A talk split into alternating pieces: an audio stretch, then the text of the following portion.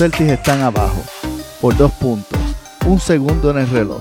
Se preparan para un tiro y sacan el balón. Daniel Takes y lo enviaron a Chicago. Ese es el resumen de el partido que perdimos contra Milwaukee y el resultado que tuvimos hoy al cierre de la fecha límite de cambio. Bienvenido a un programa más de Mente Celtic. Este es Rocky Ruiz que está contigo y te acompaña una vez más en uno de nuestros episodios podcast. Bienvenido a toda la audiencia que nos escucha por primera vez, aquellos que nos siguen regularmente, gracias por continuar apoyándonos. Suscríbanse, síganos en nuestra página de Facebook, ahí donde estamos, Mente Celtic con Rocky Ruiz, o en nuestro grupo que te puedes unir Mente Boston Celtic. Bienvenido al programa. Y hoy simplemente dando um, un resumen de lo que sucedió, finalizó eh, en la fecha de intercambio y qué movida Dani finalmente decidió hacer, que no fueron muchas, no fueron la- mucho de lo que esperábamos, pero al menos hizo algo. ¿Podemos decir eso? Sí, podemos decir eso, que hizo algo, algo valioso. Bueno, vamos a ver, porque pues la última movida que Danny Ainge hizo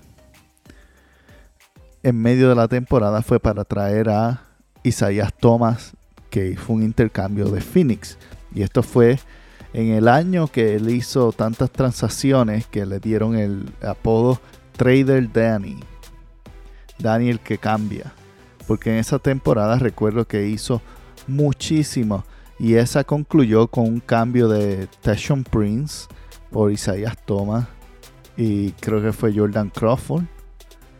Y luego de eso, en los próximos casi cinco años, Danny no hizo ningún tipo de cambio. Y cada vez que llegaba la temporada de cambio, pasaba y nada sucedió.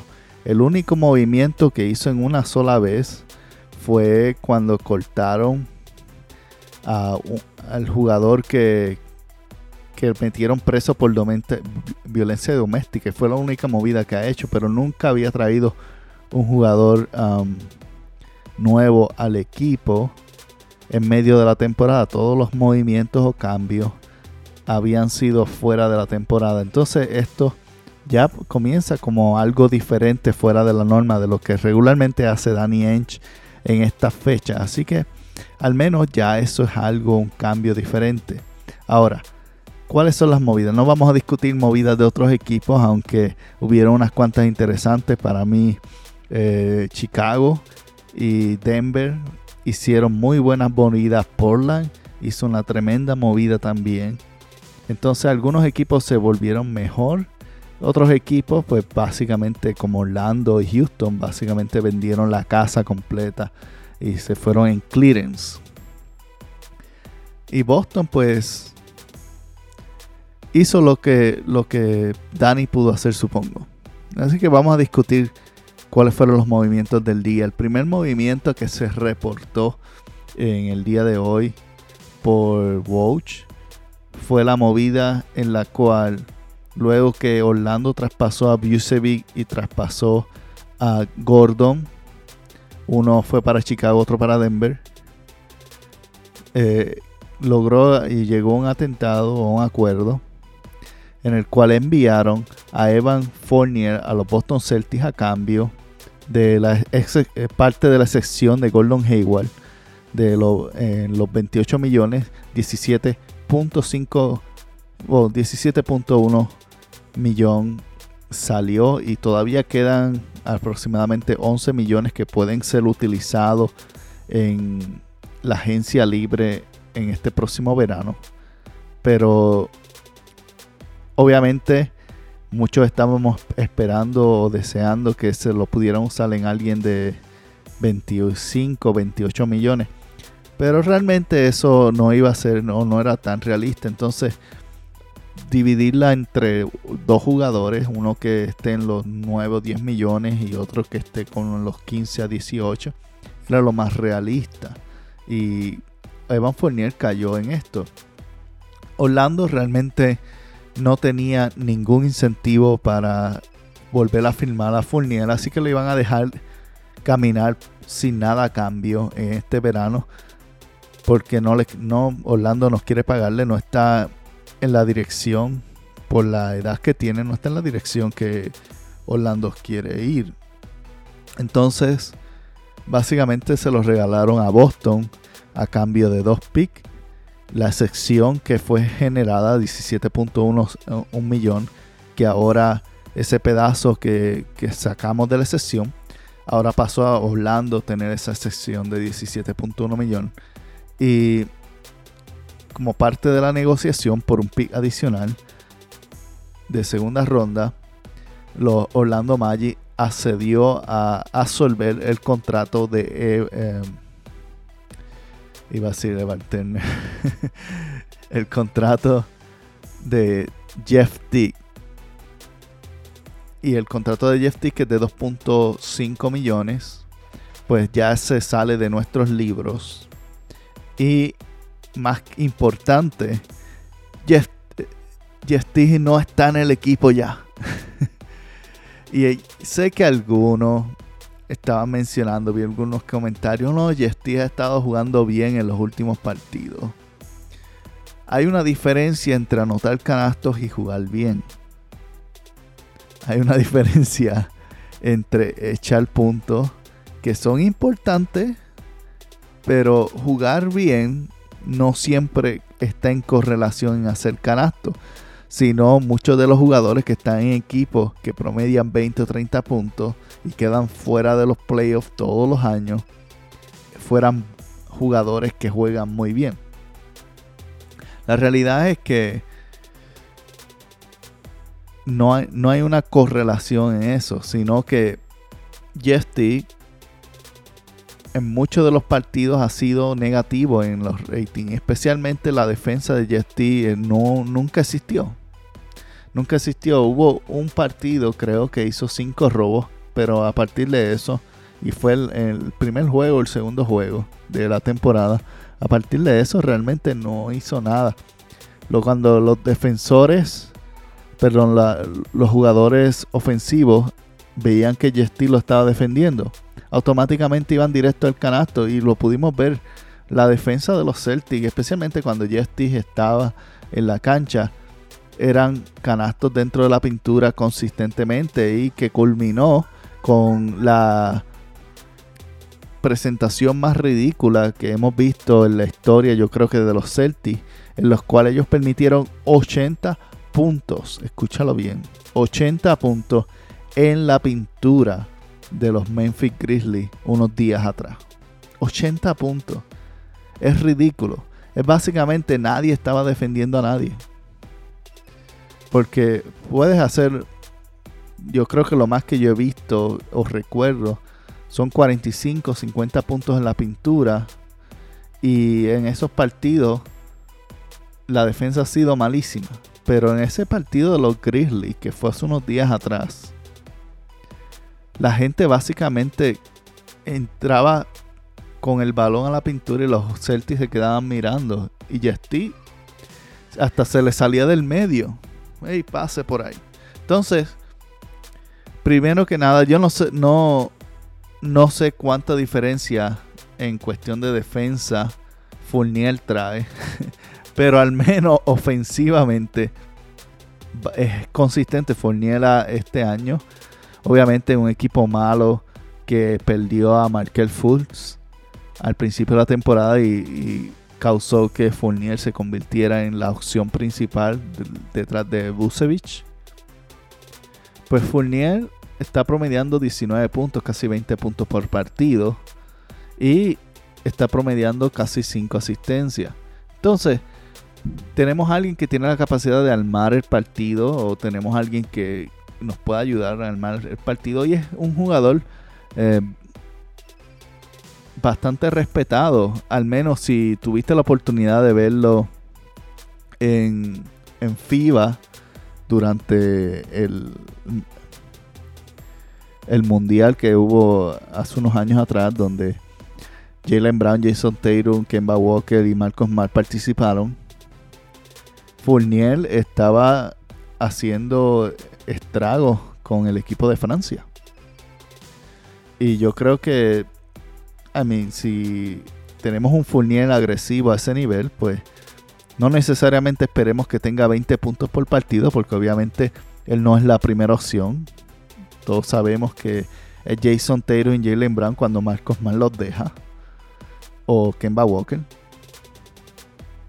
Y Fournier vendría siendo un jugador que no creo que vaya a salir, no creo que vaya a ser parte de la plantilla principal. Lo veo más como un sexto, hombre, a menos que saquen a, a, Kemba, no, a, Marcos Mar y lo pongan en el banco que no creo que vaya a pasar. Yo creo que va a permitir que, que Evan Fournier va a salir del banco y va a estar con Pritchard y Nextme y todo eso, el resto que queda en, la banquilla ahora mismo y los, y los otras dos adquisiciones que vamos a hablar en un momento. Pero eh, eh, Evan Fournier es un jugador bastante decente en cuestión de, si se ajusta al rol, claro está. Su contrato es de 17.1 millón y es agente libre al final de esta temporada. Que los Celtics pueden volverla a firmar si así quisieran y si no quieren, pues lo pueden dejar salir. Lo único que le costaron fueron dos picks. So, no, no, la pérdida no es algo tan grande y nos da la oportunidad de tener a alguien que nos permita tal vez tal vez pasar de la segunda ronda, aunque lo digo y ni me lo creo.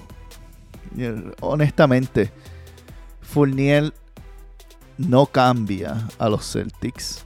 Tal vez los mejora en un poco, pero no cambia realmente a los Celtics como están ahora mismo, porque el problema no es que nos faltaba un jugador, aunque añade tiro de tres, que tenía, tiene un buen tiro de tres y eso, y tiene buen sentido de armador y, realmente el día de ayer, antes de que lo cambiaran, eh, acabó el, juego con un canasto ganador contra los Phoenix Suns. Así que al menos sabemos que tiene el corazón para el clutch. Pero realmente no es alguien que va a hacer tanta diferencia, especialmente si solamente va a jugar minutos del banco. Y cuán contento estará saliendo del banco y todo eso. No sabemos realmente cómo vaya a reaccionar. Hay que ver. Um, tal vez sea un caso similar a la de Isaías Thomas, que Isaías Thomas vino saliendo del banco y luego terminó siendo posición titular, porque realmente cada vez que él entraba cambiaba el partido. Si ese es Evan Fournier que, que causa ese efecto de cambiar el partido cada vez que toca la cancha, pues nos acabamos de hacer un gran robo. Si es Evan Fournier que está listo para irse a la agencia libre a cobrar 20-25 millones por temporada, pues probablemente en ese caso no va a ser muy útil. Así que veremos a ver, al menos para aquellos que estaban peleando que Dani no hace nada, ahí tienes al menos algo. Mientras tanto, ¿cómo, ¿cómo, pudiésemos ver? Ahora mismo todavía queda en el equipo, obviamente Tristan Thompson, está Robert Williams, seguimos con, con tenemos a Nesmi y muy pronto me parece que en los próximos partidos, no en el de Milwaukee, pero en el próximo partido en el TD Garden, pienso que Tristan Thompson, que ha estado fuera, va a regresar. Y Romeo Lanford, que ha estado fuera, también regresa porque ya le, le dieron permiso a volver a jugar. Aunque yo no creo que vaya a tener muchos minutos porque realmente Romeo Lanford ha estado fuera del juego desde la burbuja, no ha tenido mucha práctica y todo eso. Pero, y, supongo que va a tener algún tipo de restricción como siempre lo hace. Pero Romeo Lanford está muy cerca de regresar y está, está por ahí ya eso. Entonces, si tienes en la banca Evan Fournier, tienes Pritchard en la 2, tienes a Romeo en la 3 y alguno de los dos jugadores que voy a mencionar ahora es útil. Combinado con probablemente Robert Williams, que me imagino que una vez que Tristan Thompson regrese, eh, Robert Williams va a volver a la banca. Pues va a ser, va a ser una segunda unidad algo decente. Que es lo que el problema que, que teníamos, que cuando entra la segunda unidad el juego desaparece. Y obviamente estaban manteniendo a todo momento a Jalen Brown a Jason Tatum, pero aún así el problema es que um, no había consistencia defensiva y al no haber eh, consistencia defensiva pues se perdían en esos momentos los partidos como el de Milwaukee. El de Milwaukee empezamos bastante bien en, la primer, el primer cuarto y tan pronto a mitad del primer cuarto hicieron las primeras sustituciones, Milwaukee empezó a despegarse inmediatamente. Y pasa en todos los partidos. Tan pronto hay una sustitución, si tenemos ventaja la perdemos, si estamos empatados se nos van adelante.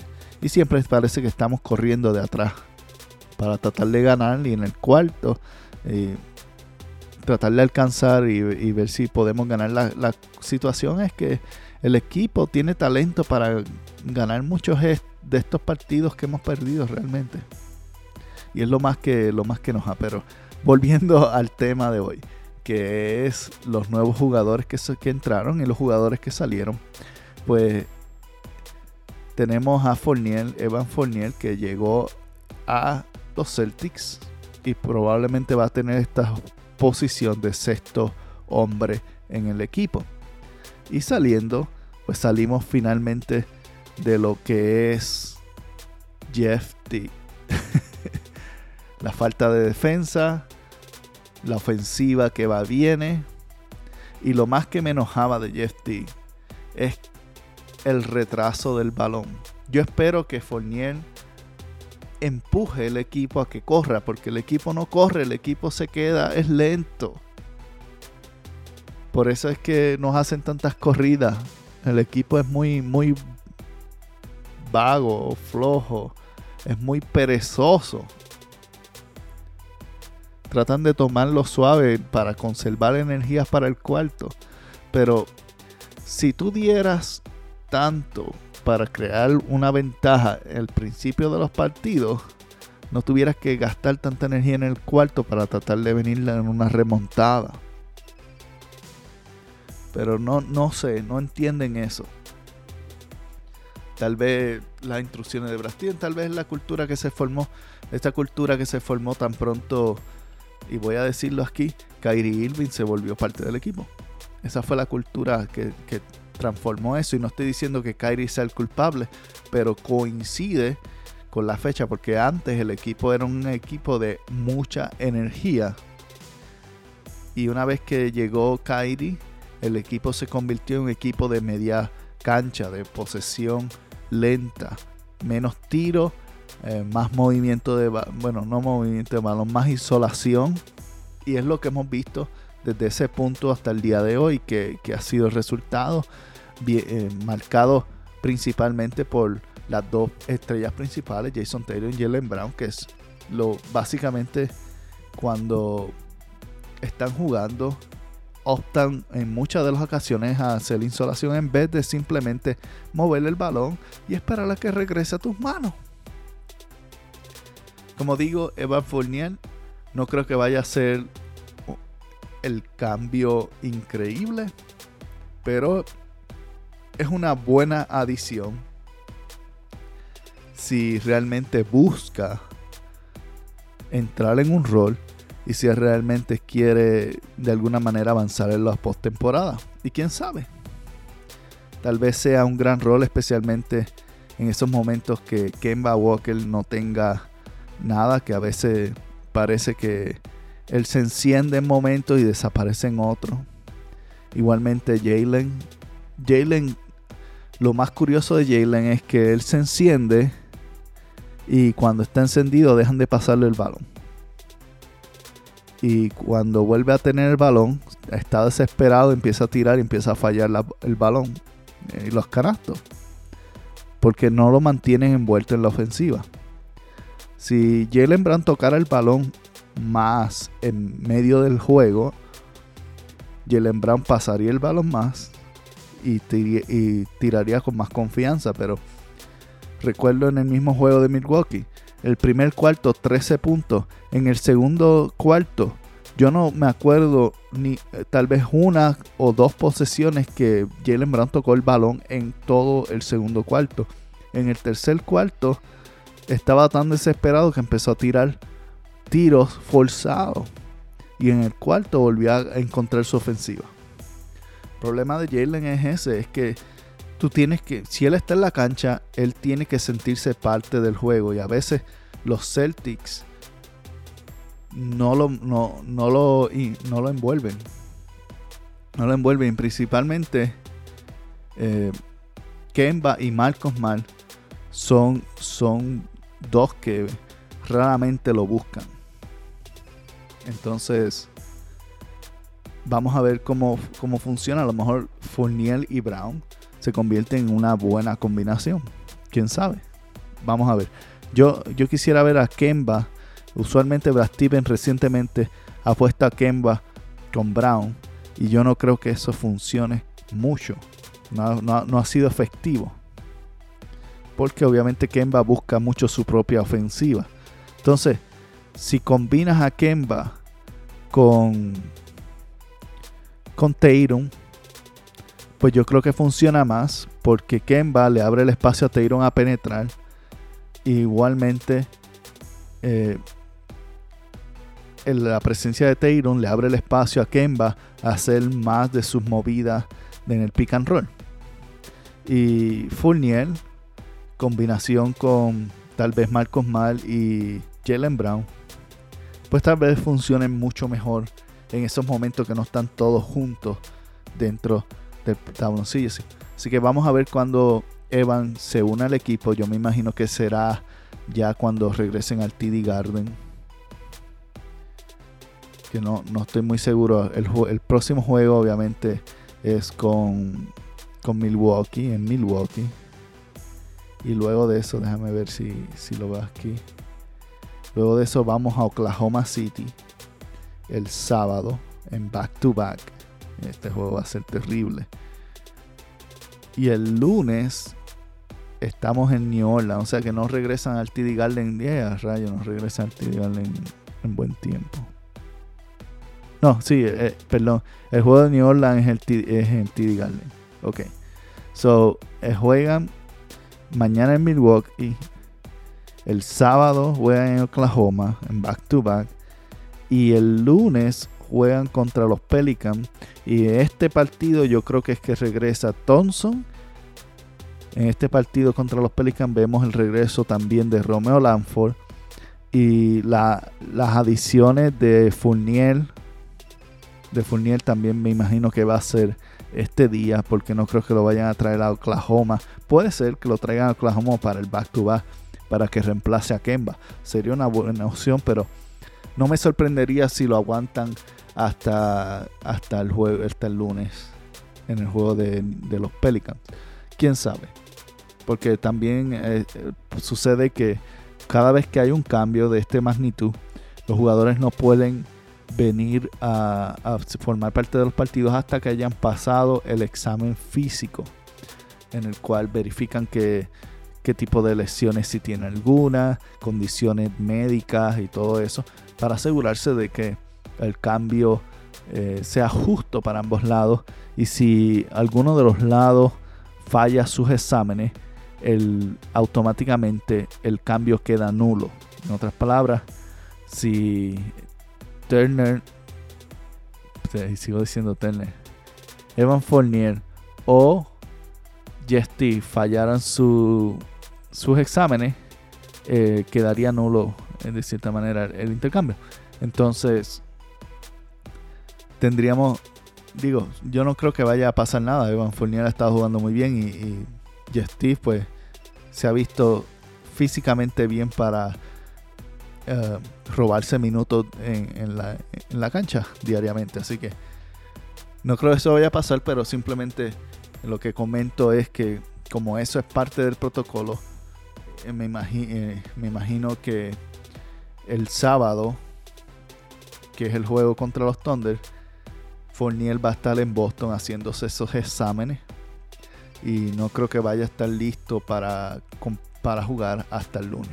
Eso es simplemente lo que digo. Pero si sucediera algo que, logran adelantar los exámenes para mañana y, que tenga eh, esté disponible para jugar contra los Thunder sería bueno porque ese juego no vamos a tener a Kemba Walker ya que Kemba no está jugando back to back y sería, sería interesante ver cómo fluiría eso añadiendo a Fournier con nosotros y vamos a ver ese día también a, al Hofford, que ha estado jugando muy bien con Oklahoma. Y algunos lo querían de regreso. Y yo creo que Boston lo hubiese considerado si su salario no fuera tan exageradamente alto. Pero es lo que. Si a, si a Hofford lo cortaran de alguna forma, puede estar seguro que, que los Celtics lo considerarían porque eh, Boston Caería muy bien en Boston nuevamente por la cuestión de que conoce el sistema de Brad Stevens y, juega muy bien en el sistema de Brad. Pero más que nada, la situación de de que es querido, es querido en, el equipo y aún su papá estaba en Twitter escribiéndole a Celtics y a Danny Ainge decía si quieren regresar al 42 está disponible, aunque obviamente el costo es muy alto.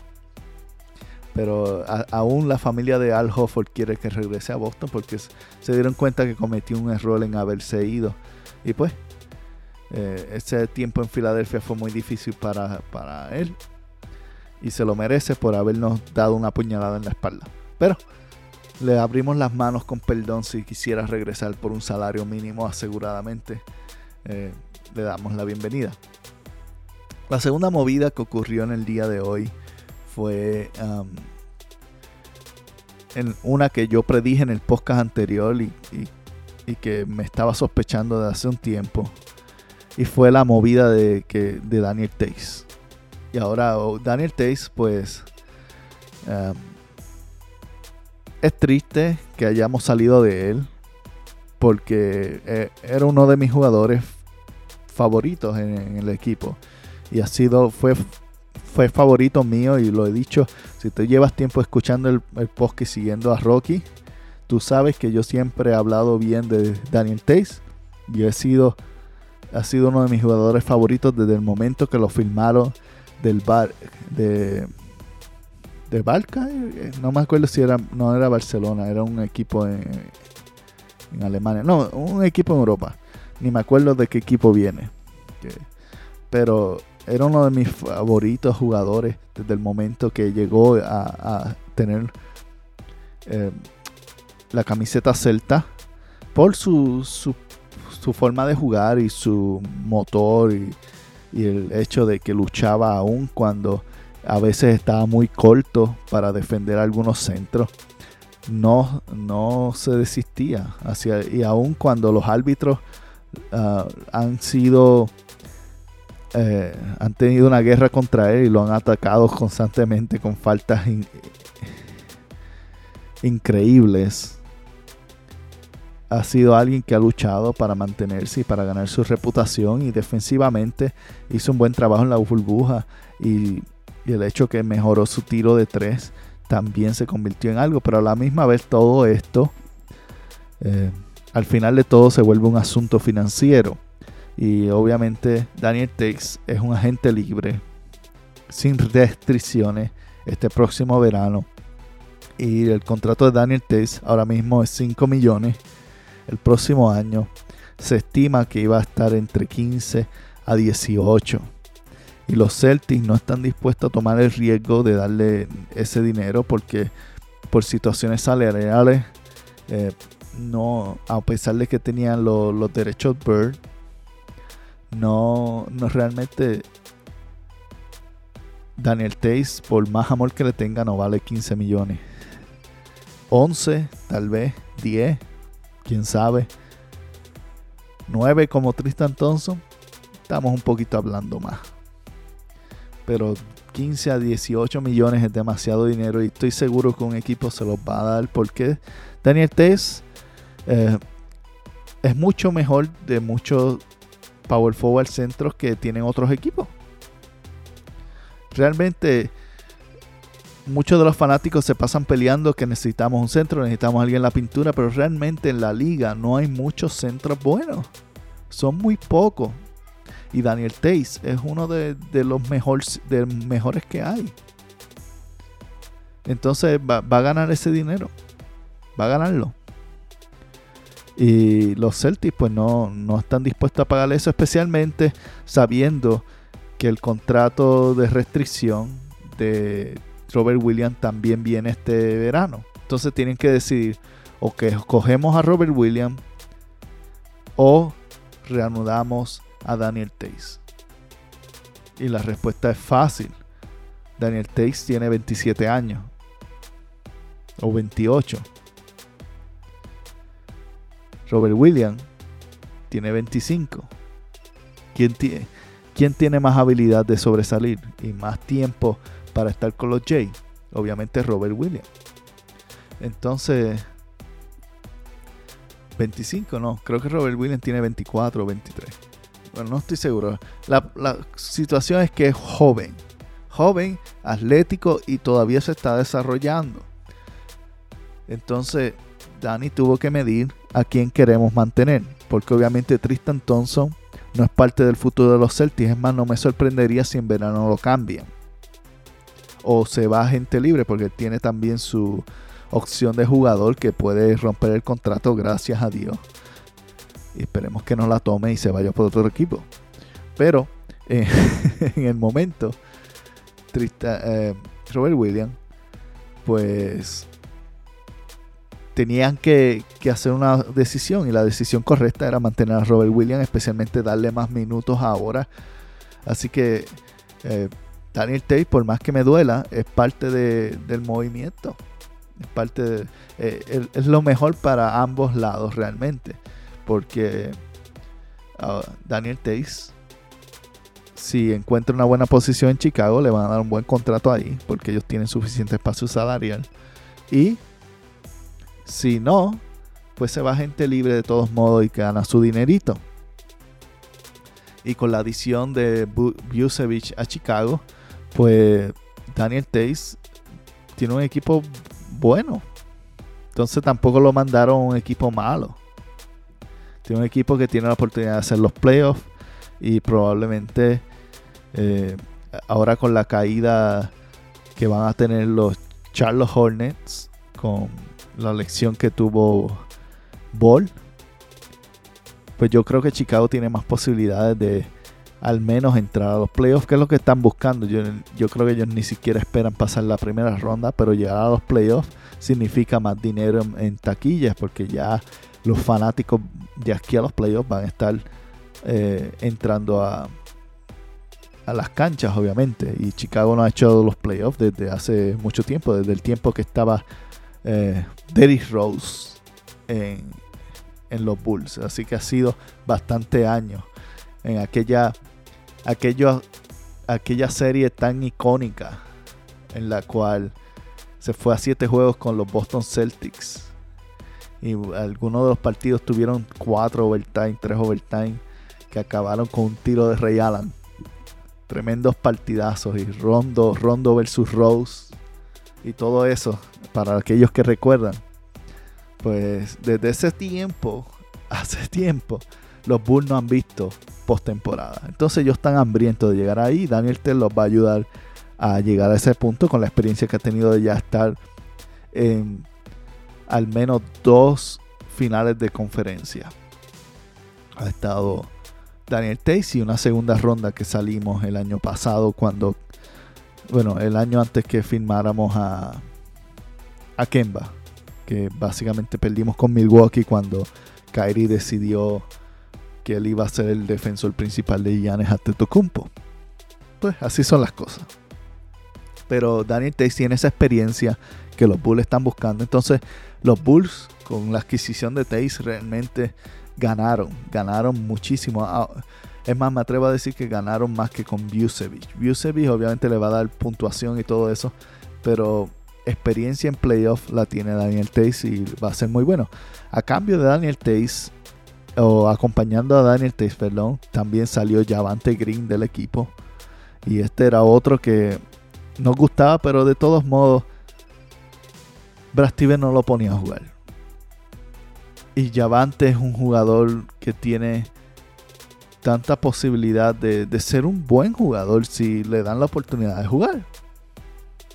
Entonces yo espero que en Chicago aprovechen y le den la oportunidad de jugar porque en unos cuantos años Javante yo creo que se va a desarrollar a ser no necesariamente una estrella, no voy a decir eso, pero un buen jugador de rol que consistentemente puede, puede sorprender. Puede sorprender. Y, si se desarrolla eh, físicamente o versátilmente como estado para ser un buen defensor, Chicago también obtuvo una buena opción ahí en ese recibir a Javante Green. ¿Y qué recibimos nosotros a cambio por salir de esos dos jugadores? Pues recibimos a Mog Warner de los Washington Wizards, que Chicago lo había escrito el mismo día de hoy en, un intercambio anterior.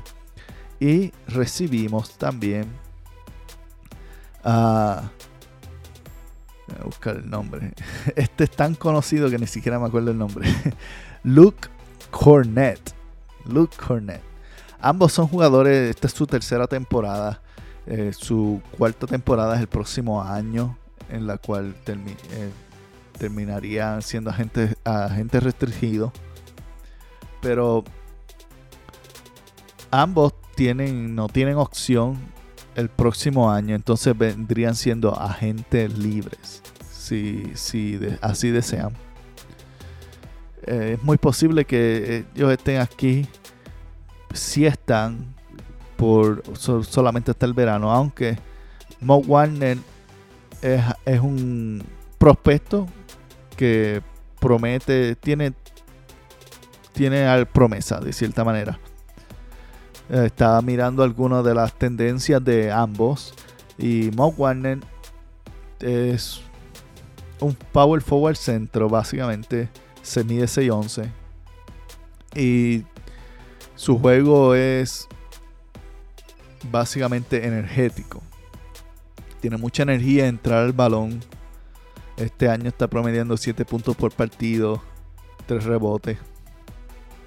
Su juego es muy, muy energético, corta mucho, que es algo que al menos me gusta. Tiene buen tiro de 3, está promediando cerca de 38% del campo.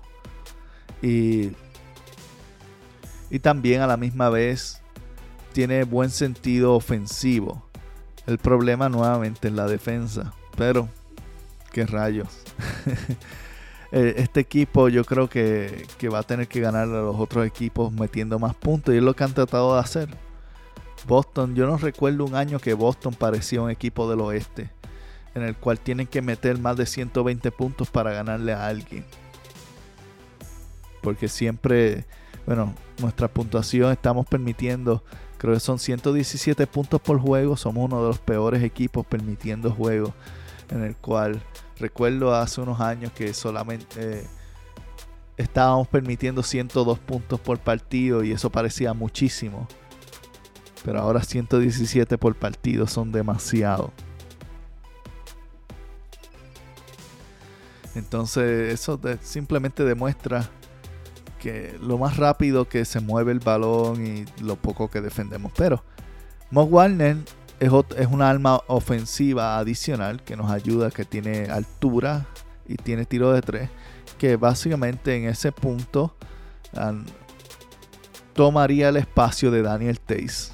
Defensivamente no es la misma capacidad de Daniel Tays, pero ofensivamente tiene un buen tiro, corta bien y, y tiene buenos instintos eh, ofensivos.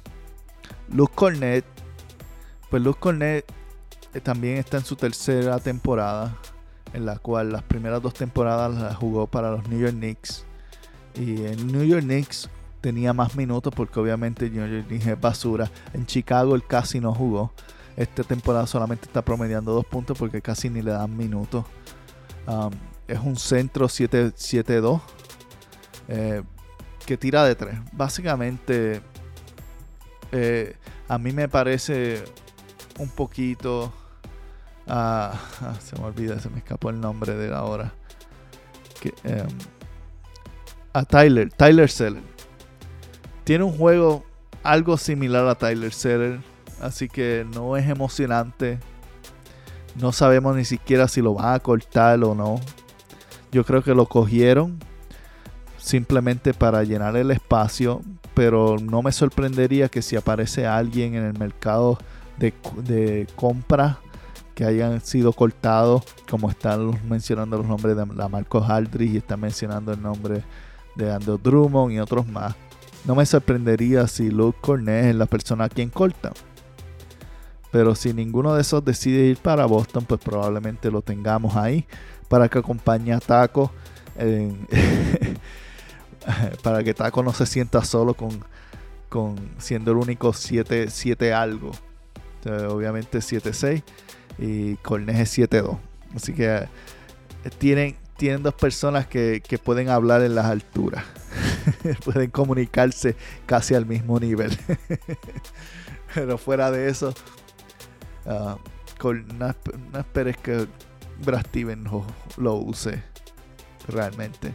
Aunque si lo usa, pues vamos a entretenernos. Ahora tenemos básicamente dos tacos en el equipo. Mientras tanto, el próximo partido es el día de mañana contra los Milwaukee Bucks, en el cual vamos a ver cómo responden los Celtics yo espero que vengan más motivados ya que casi le ganan ese primer partido a jugar mucho mejor y ganar y, dejarse de sus perezas y jugar con más intensidad. Y luego de eso el sábado estarán enfrentándose a los Thunders en Oklahoma y regresan al TD Garden el lunes a jugar contra los Pelicans, que esperemos que no pase como la última vez que nos enfrentamos a los Pelicans, que esta vez mantengan da ventaja hasta el final. Y ese día es muy posible que sea eh, la introducción de Mo Warner, Luke Cornet, Evan Fournier y el regreso de Tristan Thompson y Romeo Lanford. Mientras tanto, gracias por haber escuchado este podcast. Esperamos que nos continúen siguiendo a través de las redes y nos puedes también seguir eh, suscribirte donde quiera que consiste este podcast. Estamos en Apple Podcast, Google Podcast, estamos en Anchor.fm, estamos en Spotify, estamos en básicamente en cualquier lugar donde puedas conseguir podcast. Busca Mentes Celtics, ahí nos vas a encontrar. Mientras tanto, nos despedimos y hasta luego. Si te gustó este programa, recuerda que te puedes suscribir donde quiera que lo descargaste o donde quiera que lo escuchaste, Anco.fm, tu plataforma de podcast favorita. Y también ah, recuerda suscribirte a nuestro Facebook, seguirnos en Mentes Celtics con Rocky Ruiz o a través de nuestro grupo Mentes Boston Celtics. Te esperamos en el próximo episodio y compártelo con alguien más.